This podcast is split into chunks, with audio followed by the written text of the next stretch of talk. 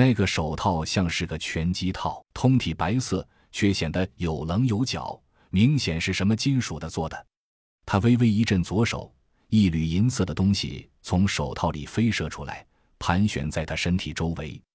所有人都紧张的后退一步，生怕这可怕的东西朝自己过来。毕竟这个操纵者看起来脑子有那么些。莫卓摆了摆右手道：“别紧张，亲人们不会伤害到你们的。”他看了看欧阳，面带歉意地说：“你受的伤应该是我造成的，万分抱歉，我会补偿你的。”说完，他右手从兜里摸了摸，摸出一个护腕样子的东西，看材质与他的手套是一样的，递给了欧阳，随即道：“这是我的一个小玩具，或者说小成果。”说着，他用右手拍了拍左手套，继续说：“这是利用共振原理，使水银的振动与合金产生共鸣。”并用电磁波进行驱动，使水银能按矢量方向进行高速位移。甄孝阳打断他道：“说人话。”莫卓点头道：“按这个按钮，充满电就能控制水银。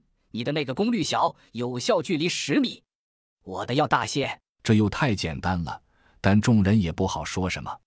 莫卓突然反应过来，说道：“哎呀，你们看，我光顾着高兴了，怎么让客人站在门口？里面请，里面请。”说着。向地下室指了指，率先走了下去。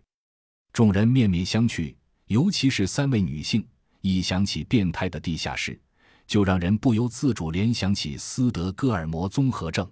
但是看到几个男人都跟着下去了，几人相视一眼，咬咬牙，跟着走了下去。出乎所有人意料，这下面居然相当宽敞明亮，至少有二百平方米。正面的大墙上满是监控器，可以清楚地看到镇子里的每个角落。众人在心里又给莫卓打上一个标签：偷窥狂，只是没有说出来而已。房子里放置着各种各样的仪器和工具，看起来这里应该是一个大型的实验室，而且是技术相当尖端的那种。他一个人嘛，怎么能折腾出这么先进的成套设备？所有人心中都疑窦丛生。莫卓坐在正中的位置沙发上，说道：“随意坐，喝点什么吗？”所有人都摇了摇头。甄小阳道：“小莫。”莫卓举了举手中的酒杯，对甄小阳说：“你可以叫我墨子先生，怎么称呼你们呢？”